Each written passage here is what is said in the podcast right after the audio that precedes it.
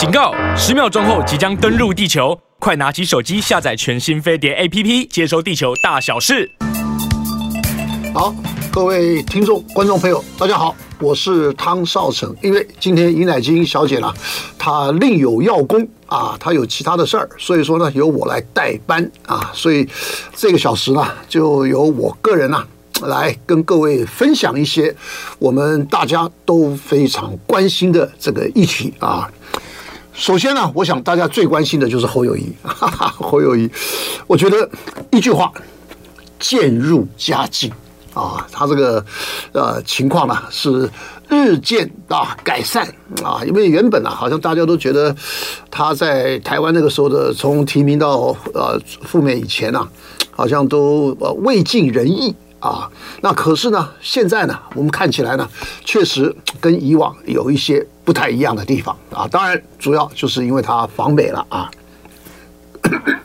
各位要注意，他是访美，他不是过境美国啊，这里头有一点差别的。所以呢，我现在就来跟各位来分享一下，说这个侯友谊啊，他现在的在美国的情况表现。啊，等等，以及 他跟赖清德的比较，因为赖清德前一阵才去了嘛，啊，那所以我觉得这这个呃，确实可以来了解一下，到底现在的这个呃侯友谊先生啊，他到底或者侯友谊市长啊，他到底的这个情况如何啊？第一个，我刚刚说了哈、啊，他是去美国访问，而不是去过境。啊，这里头差别是蛮大的，因为赖清德是去过境啊，他过境，当然他还要到一个另外的国家去啊，参加什么人家总统的就职典礼，参加完了以后，啊，再跑跑到那边去，结果呢，赖清德上一次啊，就是或者说这一次去美国了，可以说是。低调，低调，再低调，而且不能再低调了啊！这是等于是大概去跟没去，我看也差不了多少。为什么呢？就是因为美中之间呢、他们都非常关注，而且这个尤其这个赖清德呢，他的这个身份敏感啊，尤其呢这个政策呢啊，又非常非常的。啊，突出所谓突出的意思呢，就是让北京这边难以接受，而且要强力反对啊。那美国这边呢？那等一下我来说一说哈。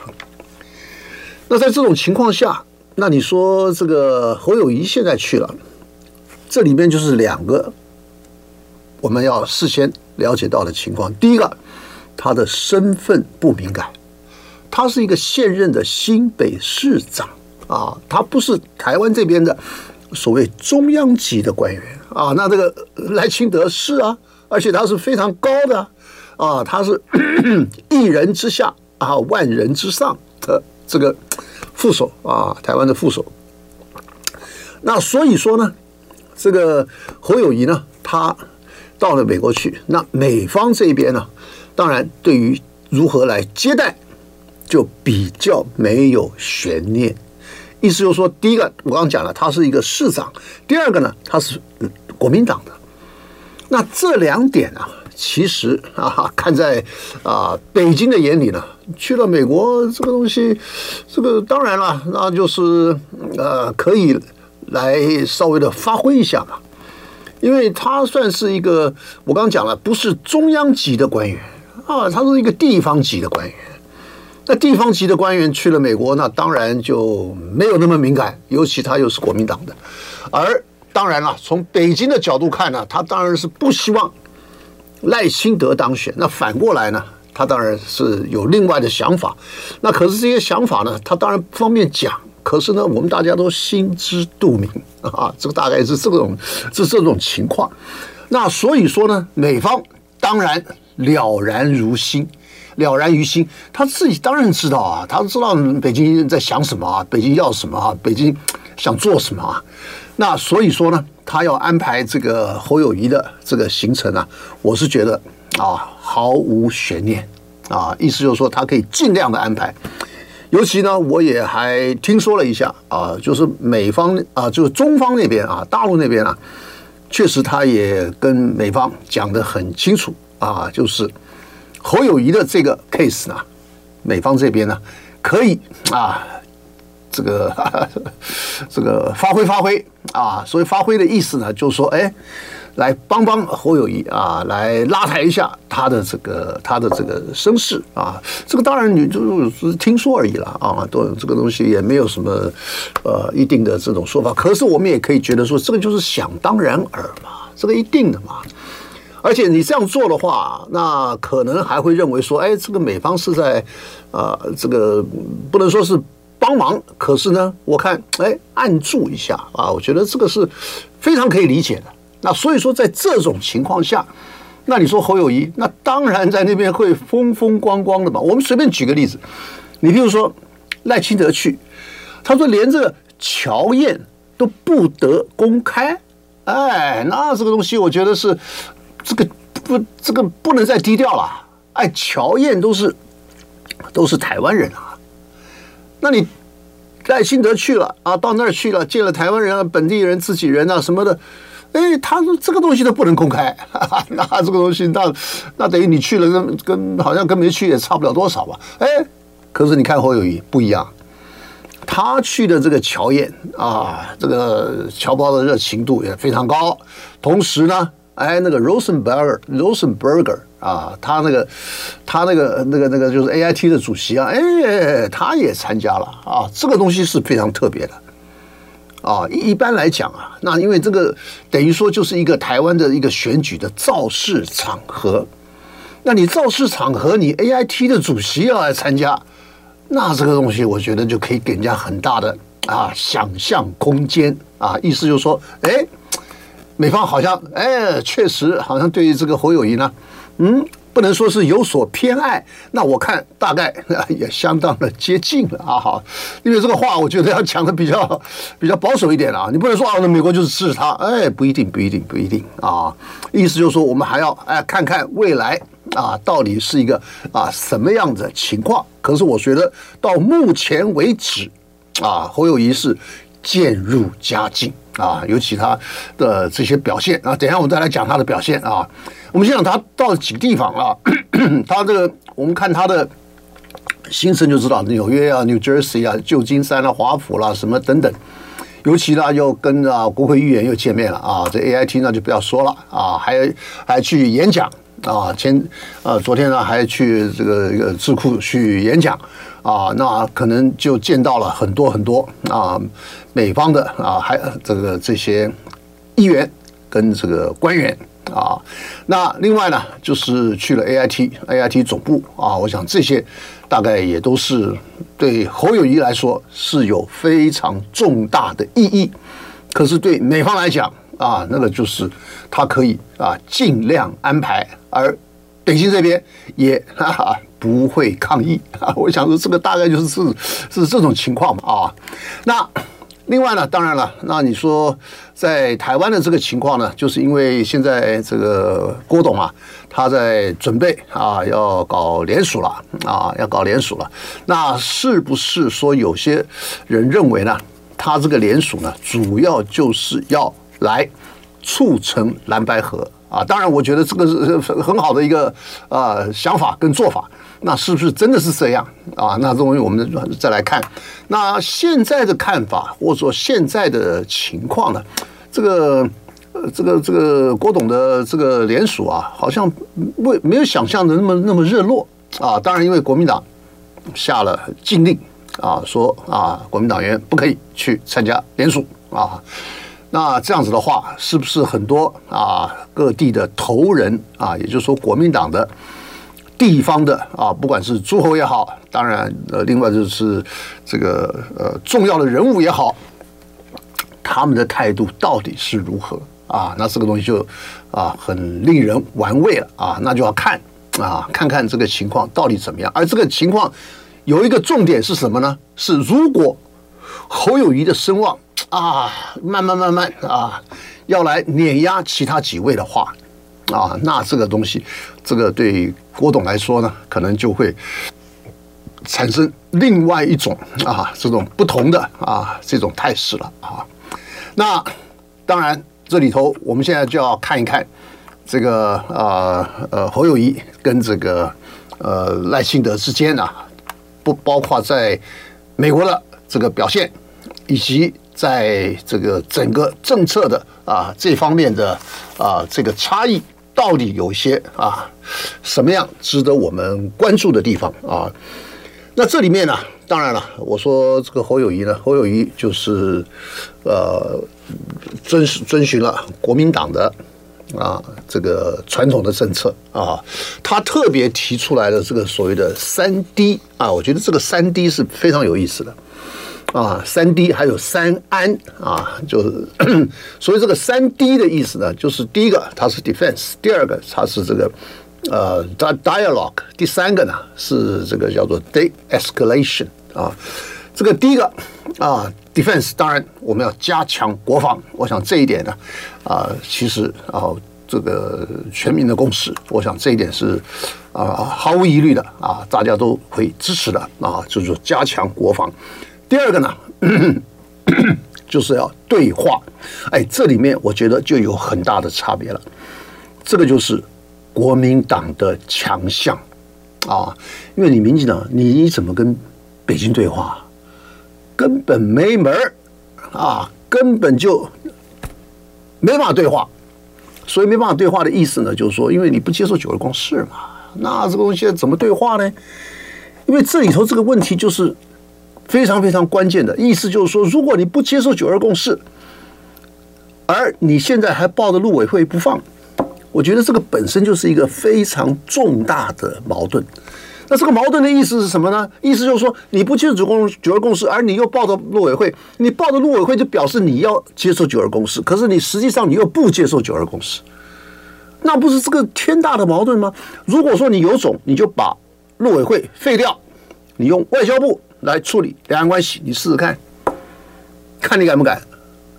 这个照你的现在的路数，照你现在的这个策略，你就是想这样做，而且你就包括蔡英文也曾经讲了，他怎么说的？他说什么？中华人民共和国跟中华民国互不隶属，这个是违宪的，是违反宪法的。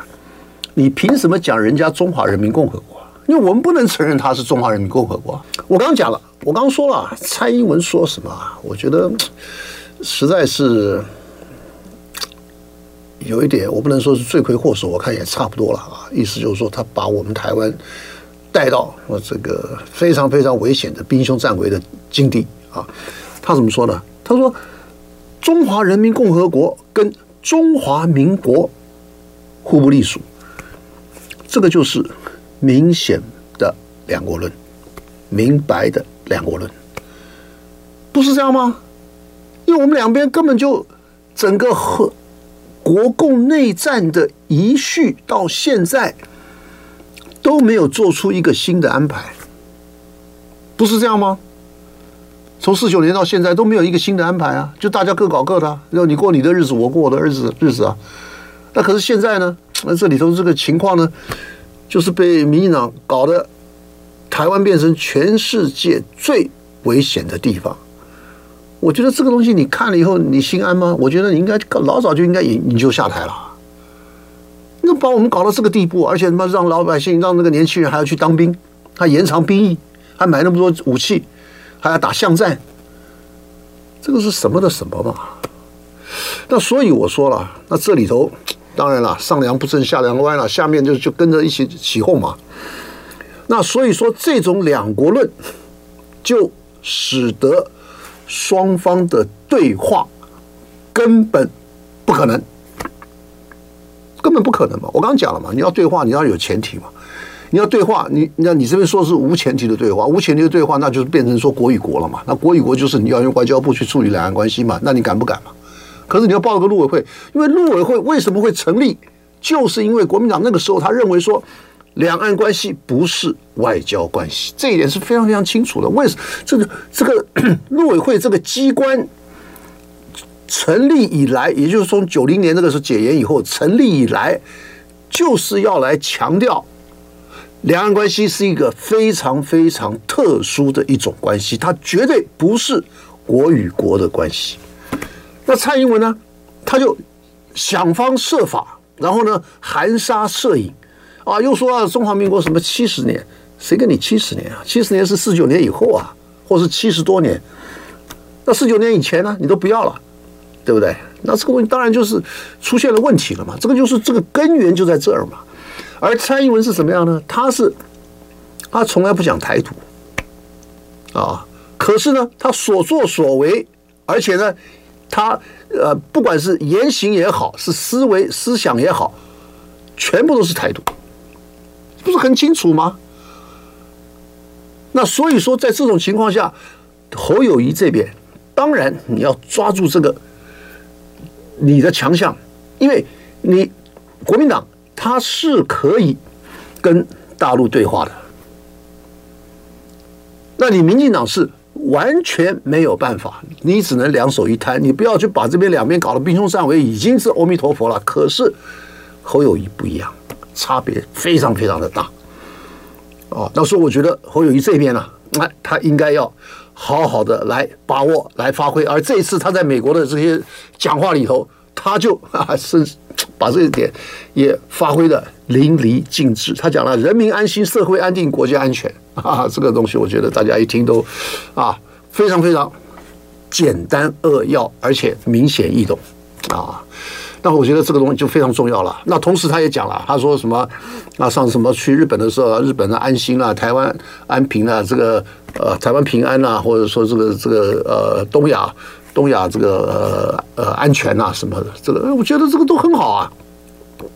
也就是说，他是一个，如果他上当选的话，他是一个可以创造和平的人。李秘书长可以吗？那当然，这里头的差别太大太大了啊！那所以说呢，那现在这个美方呢，因为他也要跟中方啊，哎，有所缓和。你看啊，你像譬如说，我们看一看，从气球事件以后啊，那个布林肯国务卿就吵着吵着吵着，一定要去啊，到北京去访问啊，中方根本就不在乎，你爱来不来啊？好了，去了，去了以后，冷淡 接待啊，接待他的规格啊，相当相当的低啊，这表示中方根本看不上你啊。好了，他完了以后呢，啊，叶伦，哎，这个叶伦，这个老奶奶太可爱了，我觉得，哎呀，他见到人三鞠躬，三鞠躬，三鞠躬。啊，人家比如说对方的这个官员都比他高一个头啊，他他矮矮小小的，可是很可爱啊，要胖胖的啊，头发白白的，太可爱了啊。那所以啊，又见到人又觉得又三鞠躬，因为他觉得说，哎，好像这个中国人都是很喜欢三鞠躬啊。可是中国人现在不见得一定要三鞠躬啊，像日本人、韩国人，他们可能还更厉害一点。那可是中方啊，好像中国人还是比较保守啊，这个点点头啊什么的就就就可以了。可是不是他三鞠躬，三鞠躬啊，每个人都三鞠躬，那当然就把这个整个的这个氛围啊，哎，稍微的啊缓和了一点，改善了一点。可是实质上呢，他的欲诉求啊，他说：“哎，你中方啊，第一个你不要啊，在这个呃出售美债了；第二个呢，你可能还要再啊反过来哎呀多买一点美债啊等等，像这些。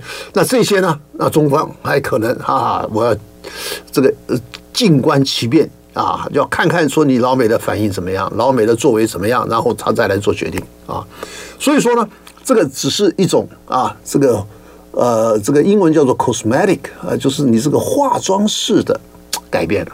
意思是说，你把这个表面啊，这个氛围稍微的把它缓和一点，可是实质上呢，还是原地踏步啊，实质上没什么改变。啊，然后呢，凯瑞也去了啊，凯瑞也去了，在搞什么气象啊，搞这些气候的这些问题啊。那中方当然了，我们也可以合作啊。那可是呢，那就要看看说你们这边啊，到底有些什么作为，尤其是你对台湾的问题啊，因为凯瑞群当过国务卿的啊，所以他非常清楚啊台湾问题的重要性。那他也来了，就来了以后呢，那也是啊，我看也是原地踏步，主要就是因为你对台湾问题上面你并没有什么样很。明显的啊，这个对于中方比较能够接受的这些作为啊，那最近呢，这个呃，王毅又跟这个苏利文在地中海中间的一个小岛叫做马耳他，哎，别小看马耳他，马耳他还是个独立国家呢，啊，在那边呢，哎，又见了面了。那这里头是显示什么问题呢？就是说，王毅是要到俄罗斯去的路途中，啊，我在这个啊马耳他这边呢，哎，我停留一下。那苏利文呢，他是从美国专程过来的，意思就是说我也不到你美国去跟你见面，那你也不要到中国来跟我见面，咱们就在中间找一个地方啊，因为上一次咱们在维也纳。啊，那所以说呢，这个就表示说双方之间呢、这个关系啊，就还是啊没有这个融冰啊，还是冷冰冰的，只是说表面上啊，从布林肯开始，我刚刚说了啊，有一些些的改变，可是呢，实质上的改变非常有限啊，所以说甚至可以说是毫无改变啊，意思就是中方曾经讲了，他说你们在我们这边门口呃这边呃。两边见面的时候讲的好好的，啊，说什么呃一中原则啦，什么什么都一中政策啦，什么什么都接受的。可是你回过身去，哈哈，这个又又又又另外一套了，啊，那所以说中方这边也是被他搞得有点这个不耐烦了，那所以说呢，呃，爱见不见啊，不见就算了啊，等等等等，就出现了这个情况啊。好，我们再回到回侯友谊，侯友谊第一个。他是说啊，他要加强国防，那加强国防大家都没有问题的啊，是大大大大家都同意的。第二个呢，当然就是这个对话啊，这个三个 D 嘛啊，第二个 D 就是对话。对话当然，我觉得这个我刚刚提到了，这个是民进党做不到的啊一个动作。那侯友谊这边呢，应该要大书特书，哈哈，要大家的发挥啊，来发挥你的这个啊。重要性，也就是说，能够稳定台海、稳定东亚局势，但看台湾的作为啊，我觉得这个是非常非常重要的啊，这个 dialogue。然后呢，就是 de-escalation 啊，这个就是其实可以说是降温啊，或者说是啊 détente，détente 是法文啊，就是要来降低。双方之间的这个敌意啊，那这个东西当然跟对话是息息相关的。你能对话，当然就可以降低敌意。你像比如说马英九那个时候上来了，他说我接触九个公司，就立刻就展开了各个层面的啊这种交流啊、协商谈判等等等等啊。那在这次如果说侯友谊当选了，那我想两岸之间的这种目前的啊兵凶战危的这种情况啊。就可以迎刃而解，啊，立刻啊就可以改善。我觉得这一点，我觉得是完全可以啊期盼的啊，可以被被我们民众啊啊所期盼的。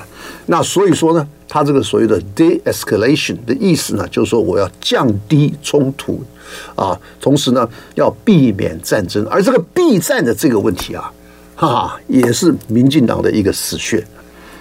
民进党就一天这样讲备战、备战、备战啊。啊，备战什么不畏战，什么什么讲这些，可是你从来有没有讲过避战啊？你从来就没讲避战，所以避战的意思就是说我要避免战争。那避免战争就有很多很多的做法，包括你譬如说协商谈判，因为他做不到嘛，所以他你要讲叫他避战，怎么可能呢？那不可能的事情嘛。那所以我觉得这一点啊，哎，是也是啊，侯友谊这边可以非常非常。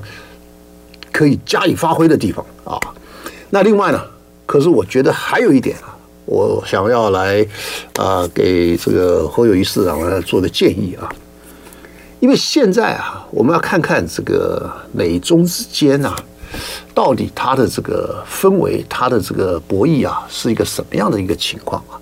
我们稍微回忆一下啊，各位还记不记得二零零八年啊？二零零八年。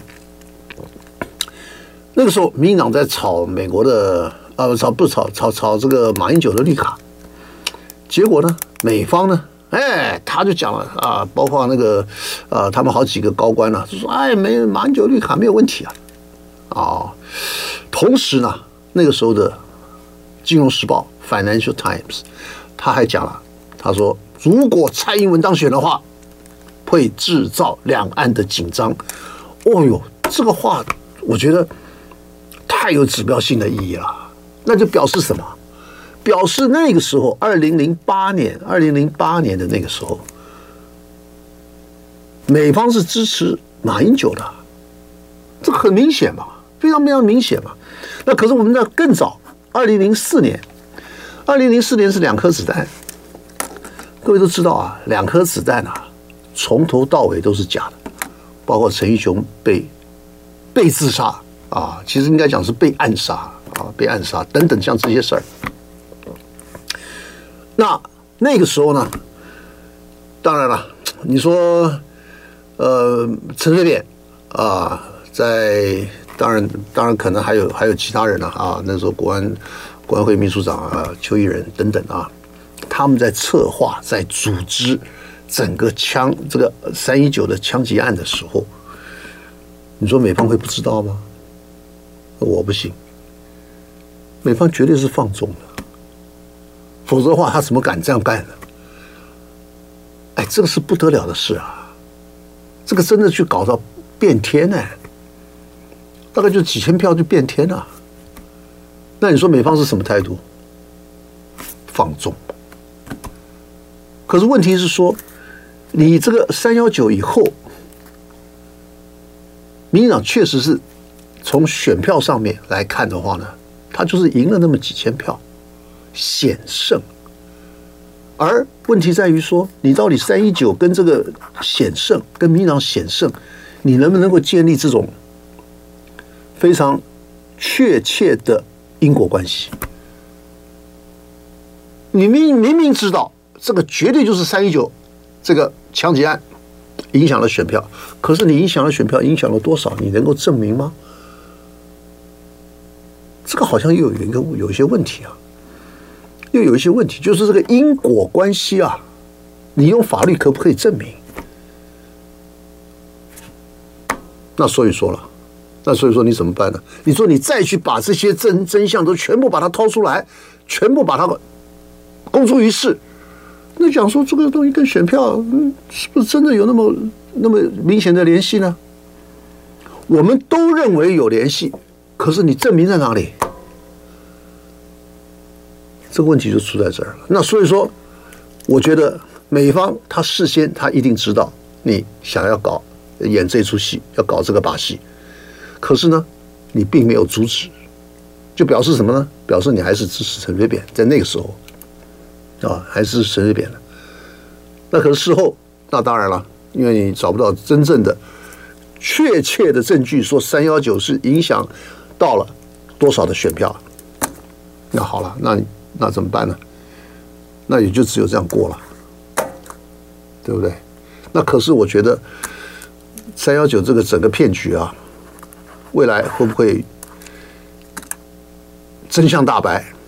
我觉得几率是存在的。还有一点呢，就是说，因为你三幺九不是一个人啊，是一个团队啊，那个团队里面有很多人啊，你包括有警察的，有国安的，还有包括医生。啊，因为他陈陈水扁跑到那个什么奇美医院去了，以后那个他把当地的医生全部都排开了，都是他自己带医生进去啊，等等等等。那这个团队起码二三十个人、四五十个人都有啊，难道没有一个人出来爆料吗？那当然他们拿了好处了，那不知道啊，那我们搞不清楚啊。想当然耳是他们一定拿了好处了，对不对？那你这样的话，将来会不会有人出来爆料？可到目前为止没有。好，还有那个陈义雄说什么说什么他他是自杀的啊，就是说全部把罪过都归到那个人身上。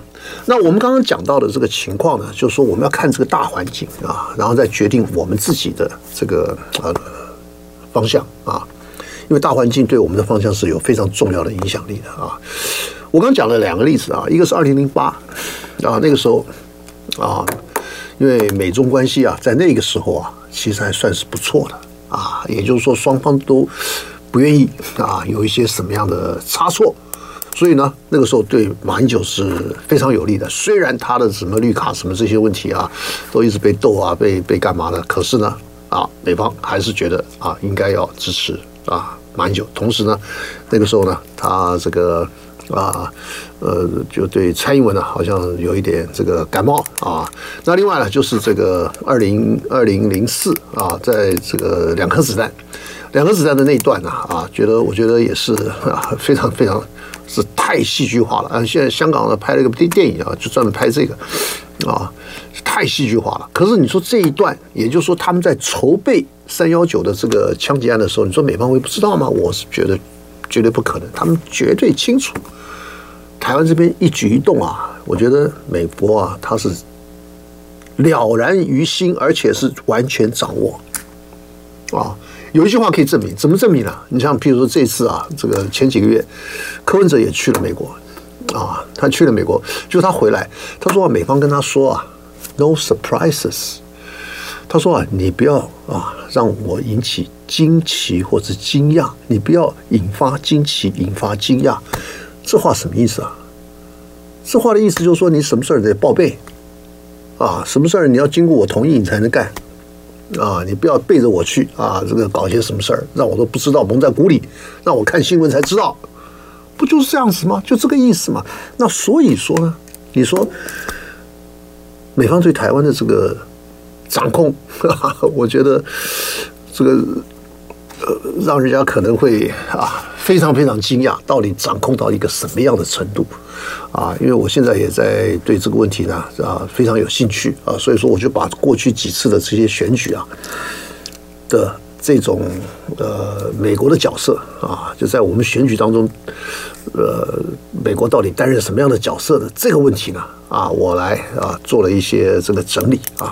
好了，那以往呢，我是觉得说，我得出来的结论是这样子啊，就是说当美中关系啊，他们是和大于斗的时候啊，当然对蓝军是有利的，可是反过来。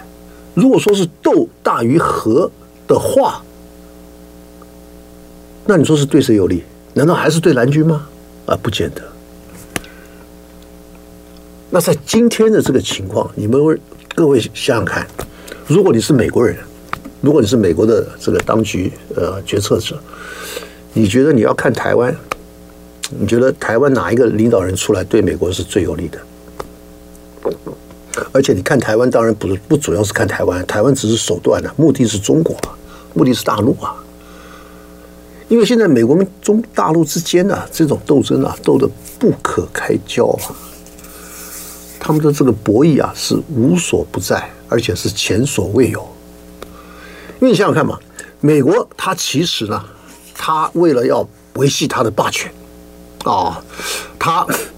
在一战的时候，跟二战的时候啊，打败德国啊，然后呢又打败日本，啊，打日本他还是独立啊，他一个人自己打的，他没有没有其他国家都很少帮忙的。那当然中中国是另外一回事了啊。他在日本那个打日本的那个太平洋战争打的真的是啊非常非常惨烈的啊，哎，他不得了了。然后呢，这个战后二这个冷战，冷战有个苏联对峙。跟苏联对峙，到了一九九一年，苏联垮台了，苏联瓦解了，那更不得了了。那个时候啊，那个什么日本日本的那个呃日裔的美国人那个福山，他写了啊，历史终结了啊，就是反正就是大家都要走美国道路了，就大家听听了美国领导了。后来才两两千年之后呢，他又开始道歉了，因为中国的这个角色啊，让他没有办法事先预知。啊，到这种情况，啊，所以说他后来公开道歉了。他说美国的这个路线，美国的这个角色，他当时看错了，哈哈，看错了。啊，这个被被那个新加坡的那个有名的外交官啊，叫苏苏马巴尼啊，他说啊，这个人是。把我们的脑袋啊，都 brain damage 啊，把我们的脑袋都损坏了啊！说这个人的说法呢，确实啊，不可信啊。这个里头的意思是什么呢？这里头的意思就是说，美方当然他是维系他的国家利益，然后呢，他要看啊，我现在跟中方，我到底是和还是斗，或者说是和比较重，斗比较轻，还是说这个怎么来拿捏？那以往。我想在川普上台以前，美国跟中国之间的这个关系啊，其实都算是还可以的。你去看，你想想看，你比如说我们几个指标嘛，比如说你的高官经常访问，还有呢，你的国会议员也经常访问啊。还有呢，还有那个中下呃这个省级的啦，或者说是学生啊什么交流啊，非常非常频繁啊，孔子学院啊什么什么的对吧，而且美美中之间呢有将近一百个交流管道啊，政治、经济、文化、社会、科技，什么什么什么都有。可是从川普开始，他上台以后打贸易战，那个时候美中关系就急转直下。因为美方他感觉到了这个中国的崛起啊，对美国的全球霸权地位啊，已经产生了前所未有的威胁。我跟你讲了，美国那个时候他防止啊，这个全全世界的第二大的经济体的发展，或者说是打老二的这种方式呢，他是无往不利的。德国被打败两次，日本被也被打败了，苏联最后瓦解了，也是美国的功劳。可是现在啊，我看他已经踢到铁板了。现在觉得说，哎呀，他妈这样用以前的这个方式来来整治老二啊，现在无效啊，搞不好你越整他反而越惨。哎，这个时候，这个美国他是现在感觉到呢，让让或者让我感觉到的美方呢。上上下下都一片焦虑，尤其我一直想引喜欢引用这个川普的一句话，他说：“They are eating our lunch。”他说他们在吃我们的午餐。他说再过一阵子啊，如果说我们现在不出手啊，将来我们每个人都要讲讲华语了，不是讲 English，要讲 Chinese 了，或讲 Mandarin。哎，那这个东西当然是很严重的问题了。那除非你说老美看得开啊，说因为也有一句西方的谚语，if you cannot beat them, join them，就是说你如果说不能够打败他的话，你就加入吧。你说美方美国人会做到这一点吗？难上加难啊，因为他做老大做习惯了，你要他做老二，你要他听话，你要他服从中国的领导。哎呀，这一点我觉得目前。美国是没有做好准备的，啊，当然有一些西方的啊，这些不管是学者啦、专家啦什么的，他们也提出警告了。我觉得有一个德国人啊，他提出的一个警告是非常非常贴切的啊，我来给各位提出来做一个参考啊。他怎么说啊？他说了，他说啊，在鸦片战争的那一段啊。中国人从来没有把西方国家因为因为工业革命所产生的这些成果啊放在眼里，结果呢，好一败涂地，损失惨重。现在他说了，西方国家不断的啊在对付中国，可是你没有想到，中国是不是你能够对付的？而且你要付出多大的惨痛代价？你们自己有没有想好？哎，这人我觉得讲的讲的非常非常贴切，因为这个人他是德国人，他他在中中国大陆当了三十年的记者，他看把中国人的这个情况呢是做了一个非常非常深刻的理解，所以他觉得说欧洲人不可以这样干，尤其包括美国人在内。如果说你要这样跟中国对着干，好，得不偿失啊。佩勒夫人就折兵，他得出这个结论啊。那当然，这个东西在欧洲啊，在尤其在德国啊，就引起了非常非常啊热烈的这个讨论。到底德国何处去？到底美国何处去？啊，这个使他们产生了非常非常重要的啊这种新的这个思维。所以说，在这个大环境底下，你觉得美国到底要怎么办？我觉得他是有一点犹豫啊。到底我是要出手呢，我还是要收手呢？倒是我要斗呢，我还是要和呢？他这个东西，我觉得他是搞不定的。所以他就既斗又和，所以现在目前变成这个情况。那所以说，在这种氛围底下，啊，在这个美中之间这个博弈的这个情况底下，你觉得美国最喜欢的是一种什么样的台湾领导人？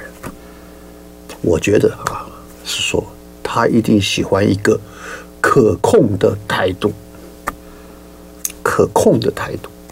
什么叫可控的态度？他随时可以放狗咬人啊。放狗咬人，然后呢，就随时可以把你收回来，然后再教训你一顿。那你一教训的话，哎，中方会认为说，哎，你好像在帮他的忙啊，就跟现在朝鲜的情况一样。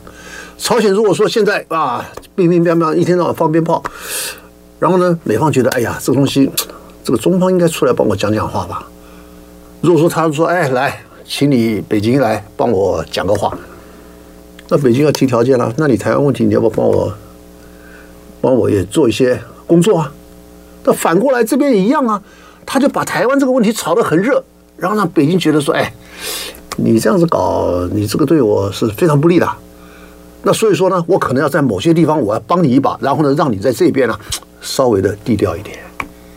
这个就是我们台湾现在跟朝鲜之间的这个关联性啊，因为大家都在打牌啊，都是大国博弈啊。你说我们跟朝鲜什么关联？其实根本就没什么关联嘛，我们跟他没什么贸易，什么也没有。可是万一那边搞得很紧张，那你说你老美要不要出？要不要请请求北京出来？稍微的啊，把这个情况啊安抚一下。那如果说台湾这边搞得很紧张，那你中方是不是同样也有这种做法，也有这种需求？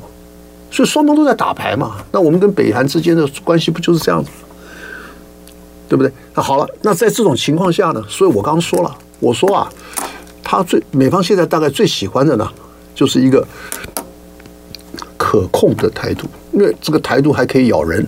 啊，它可以放狗咬人，那有咬人的这种功能存在，那所以说他他是啊，可以当成一个筹码的来跟中方来要价。那所以呢，我出来的结论呢，我是说，这个侯友谊这边呢，他稍微也要可能要更进一步的来思考。你说避战对话谋和，这个当然是国民党的基础啊，我本来就是可以做到的。可是呢，还有一点，该出手的时候就要出手。所以该出手是出手是什么意思？意思就是说，我可能在某些情况下啊，我对北京啊，可能我还得采取一些比较这个强硬的立场啊。那这样子的话呢，哎，是不是就可以更加的啊，跟美方的这个利益呢，来来 加以吻合啊？那这样子的话，意思就是说。你民进党做做到做得到的，我也做得到；你民进党做不到的，那我更做得到。那你不是完全超越了吗？你超越民进党了吗？现在美国还是非常有意要借重民进党，因为借重他的这种啊台独的这种策略。那所以说这些东西呢，我倒觉得这个啊侯宇这边呢可以考虑一下。好，今天时间到了，感谢大家。